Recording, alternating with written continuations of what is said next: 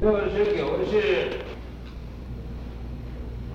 华严正德禅师，是西蜀王世子叶如，生于崇祯元年七月十三日亥时，十五岁，避妖黄浪，罹难。念观音圣号脱险。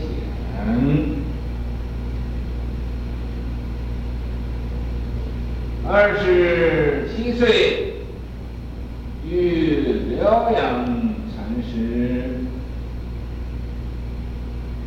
知法后，取名德育。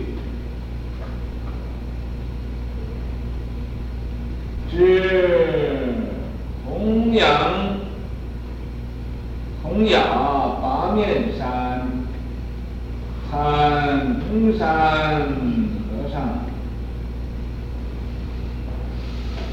圆寂后，遍参南北，期间双桂老人三句。头七得受印记，四十一岁，由南安蜀至禹城，终使世庶请住华严洞，创华严寺。为法勤劳，有语录九卷，是赞曰：吾无隐乎，爱邻如铁，精勤不待，目不交接，少破春题，虚空有许，专为三句。了悟所得，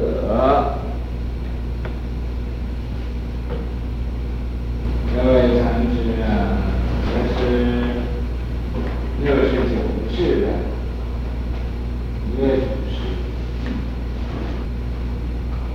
他呢住在华严寺，所以叫做华严圣德禅师。他。来出家的名字叫做瑜，我们现在名字呢是和。这位禅师啊，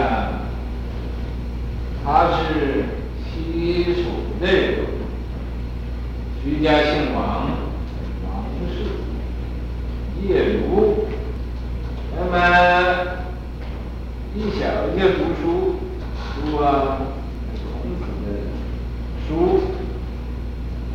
儒教啊，道理他很通晓。他出生在明朝最后的那个有道无府那个皇帝崇祯。据说嘛，有人那么讲，说是啊，崇祯他天生是个叫沙弥，啊，是个和尚，和尚还没有受具足。见沙弥，沙弥在庙上啊修行，他师傅一天到晚都给他气受，啊，不是打就是骂，啊，给他气受。那么以后啊，也不知道是打死的，也不知道是骂死的，也不知道他是病死的，就死了。那么死了，这个师傅啊，就叫人呢，把他用马拉，用马呀，用一个绳子拴到他这个两条腿上，用这个马拖，就在那个路上啊拖着跑，啊，叫什么时候能把他这个尸首都拖的跑的没有了，被这个泥土啊把这个尸首给给都磨的没有了，什么也没有，那时候就就算完事了。为什么这师傅这样呢？这师傅啊，就表示怒气冲冲的，还是放不下这个小徒弟，啊，呃，那么要要惩罚他，他在活着的时候不好好修行，不好好用功，啊，也不听教，那么死了要受这种惩罚，请各位听一听，啊，这要受这种惩罚，所以现在。哎，这师傅骂几句就受不了了，他也没有打，那也没有杀，受不了了。那么这个，为什么他师傅要这样惩罚他呢？据说呀，这个师傅是个善知识，明眼善知识。一看呢，这个小小沙弥啊，来生可以做皇帝，但是做皇帝呀，要受受难。因为这个嘛，他出家，他就给他气受，要这个气受的够了嘛，这个皇帝就是呃也有道也有福了，啊、呃、不会呀、呃受那么多苦难，那么他受不了气呀，就死了，死了于是乎啊，他还要帮助你帮助他，就叫他死后啊，把他的尸首给磨了没有了。那么将来他做皇帝就不会上吊死了，因为这样呢，但是只有他师傅知道这个这个因果，那么下边的人没有人知道，那么就这个师傅就吩咐下边的人呢，用马把他拖着，呃粉粉身碎骨啊，把他尸首不存呐、啊，这样。可是这些师兄弟呀、啊，都是慈悲心呐、啊，啊，很大的。于是我就想，哎，怎么忍心这么做呀？这个样子太苦了，呃，不需要啊。师傅大人发脾气，呃，不高兴啊，所以就叫我们拖他尸首，我们不应该这么做，这么做一点慈悲心都没有啊。咱们要，呃，要要。做点好事啊！不要说是个人呐、就是个狗死了，死了这个尸首都应该把它埋起来啊！啊，这个师傅啊，真不慈悲，是吧？师傅弄了一身罪，所以就偷偷的把这个小沙弥就埋起来，没有啊，粉身碎骨。所以、啊，崇祯啊，做皇帝是做了皇帝了，但是有道也有道，也很有这个。呃，想为老百姓谋幸福，但是就没有福报，所以呀、呃，天也不帮助他。呃，那个时候不是旱就是涝，那弄得老百姓各处都遭殃了。因为什么呢？就因为他没有这个福报，福报不够。啊，你们各位想一想，啊，不要那么完好心呢，啊，这个呃，净净做好人呢。这个呃，违背师父的呃这种的呃教化。那么他在这个呃崇祯元年，呃，你看呃这个七月十三那天开始出生的，出生的，等到十五岁的时候。臂摇黄烂，啊，这个这个魔力，你看加上这个烂字好不好？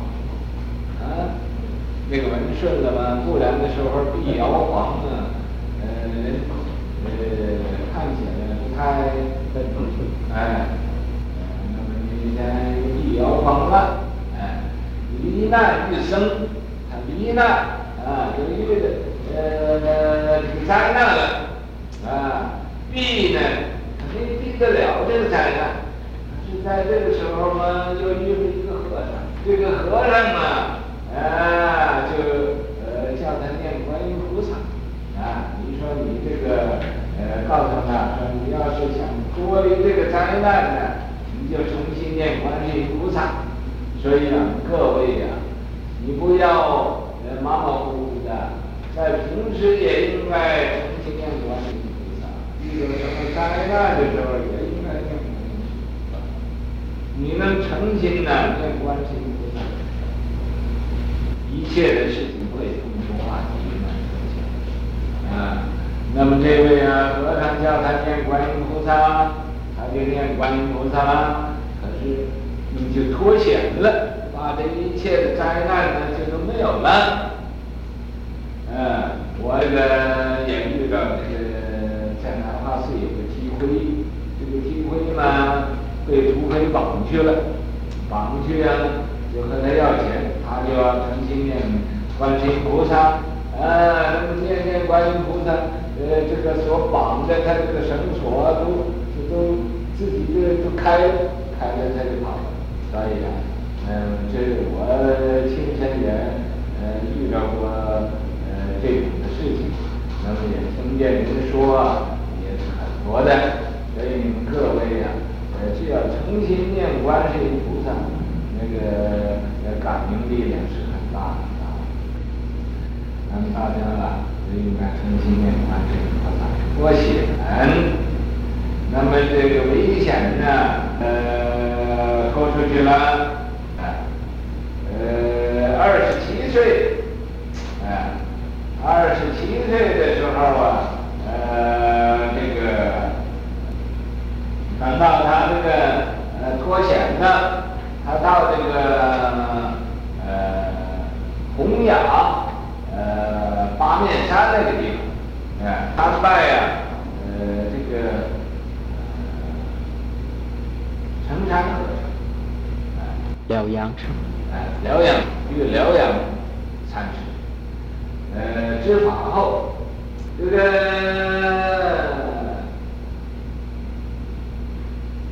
他他这个二十七岁呀，他那个遇遇见那个疗养禅师，感到这个年纪。记录了，呃，出家了，出家了，他就呃，给他的名字嘛，玉，起名叫做玉。那么等到了二十七岁，他就啊，由于这个到那个八面山呢，在那个到洪雅八面山。他这个呃成山和尚，啊，圆寂后就从在成山和尚这个道场那儿啊具足戒了，受具足戒呃以后，那么就啊他就遍参南北的名学，呃到南方也去当参详，到北方也去当参将。名许就是当时的善知识，南方的善知识他也参详，北方的善知识他也参详。那么他呀要见这个双桂老人，这个双桂老人呢，大约就是四川有双双桂堂，这个双桂堂呢，这个和尚啊。双桂，咱们这位和尚，在以前在天空啊，呃，那偷锅把式。怎么偷锅把式呢？啊，天空啊，呃，这个他作为了，那时候天空呢，呃，在在这个呃，宁。天天空是中国的一个呃很大的一个庙，呃，那晚上啊，坐当有很多人呢，呃，在那参禅打坐在参禅。当时在当时的这个禅堂里都是吃午，都是过午不吃。那么这个吃午啊，呃，这人呢坐那地方就。都一点出息没有，就是不是啊，低头睡觉啊，下面就是往后一靠啊，好像都没有骨头的时候。为什么这样的呢？是因为晚上有点肚饿，有点饿了，饿了，咱这个味道看着就清醒了，啊，心里有点不忍，不忍呢，就到库房去找东西啊，给大家吃。到库房一看呢，什么东西呢？就有这个。锅巴，锅巴就是饭焦，广东叫饭焦，我们湖北人叫锅巴，啊，湖北人叫这个年糕啊，不叫年糕，叫糍粑，糍粑是粑粑，什么都是八，啊，所以叫呃饭焦叫锅巴，啊，锅巴。那么这个到这个呃。库房一看，旁的东西没有什么可吃的，就是有一些锅巴，有一些饭焦的。到北方呢，这个饭焦不叫饭焦，叫饭嘎子，饭嘎子。哎，这个各处有各处的方言，各处有各处的呃言语不同的，所以叫饭嘎子。那么。究竟这个“嘎”子是哪两个字？我也不知道。呃，这地方没有画。他就把这个饭焦啊，啊，这锅巴，呃，库房啊，偷出，呃，一袋子，偷出一袋子啊，啊。那么就拿到每一个坐禅的那个座位上，把它放一块这个饭焦，在他那个呃那个座位上。咱这开经这个人坐禅在那坐着，也没有力量用功啊，睁开眼睛一看，就一块饭焦，啊，有一块锅巴，就拿起这锅巴，偷偷的就在这吃。啊，吃饱了，这一吃，啊，这眼睛也吃醒了，就不睡觉了。那么有一点锅巴到了肚里头，吃吃的就来了精神了，于是乎就在这坐的很好。那么呢，很好啊，这个天天都去给到库房通过嘛，怎么去的呢？他不是这个人去。他这个是这个灵魂呐，出去，他因为修了能能有身外有身了，这个灵魂出去到库房呢，就可以把库房的东西给拿来，拿来他用他这个呃精神呢，也可以说是他精神了，就放在每一个人座位那一块锅巴，那么旁人也看不见，旁人看不见呢。那么他就这么偷，偷，那库房知道了，那天天的这个饭饭焦，这个锅巴都没有了，就去报告和尚，说是现在有人偷晚上，呃，有人偷东西吃，偷什么？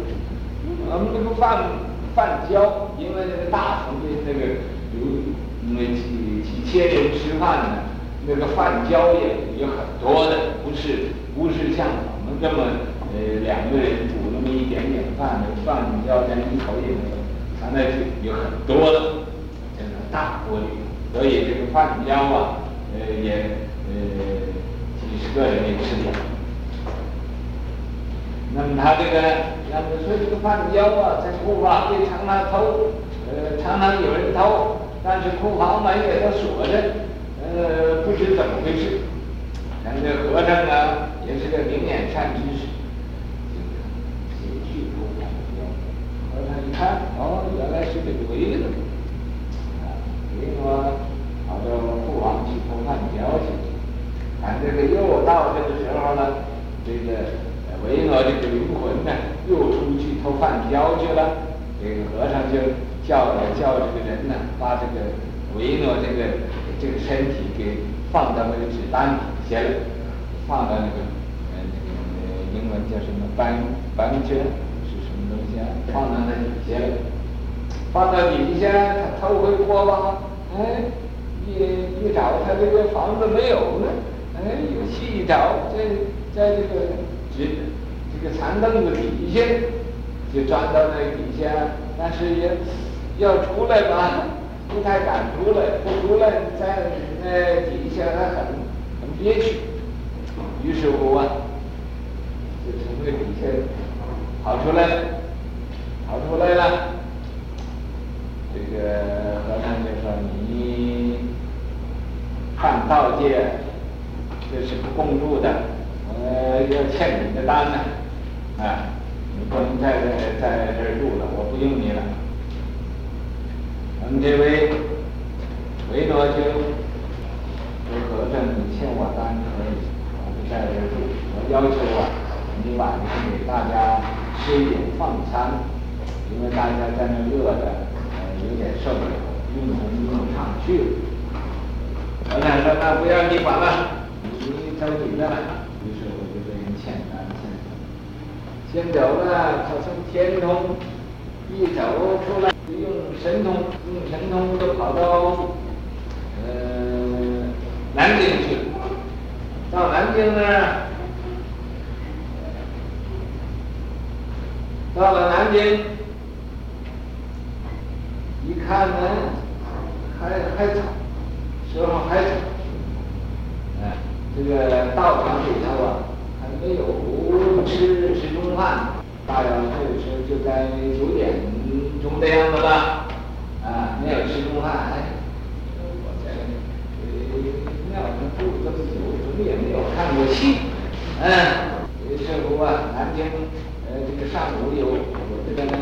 白天的唱戏的地方，就去看戏，到那一看戏呀，呃，看的这个时间差不多了，啊，就不看了，去到汉阳归元寺去赶斋，到汉阳归元寺，哎，可是归元寺这个和尚和知客也都是有神通的，这个和尚就导致的是招，说今天呢。咱们呃先吃饭后开房，到这个丛林里头啊，呃，说是这个一吃饭的时候一个梆，那个梆嘛，就是一个用木头刻的一个，也不是那个圆圆的木，是长长长长的一个像条鱼似的，就照那个鱼头上梆梆。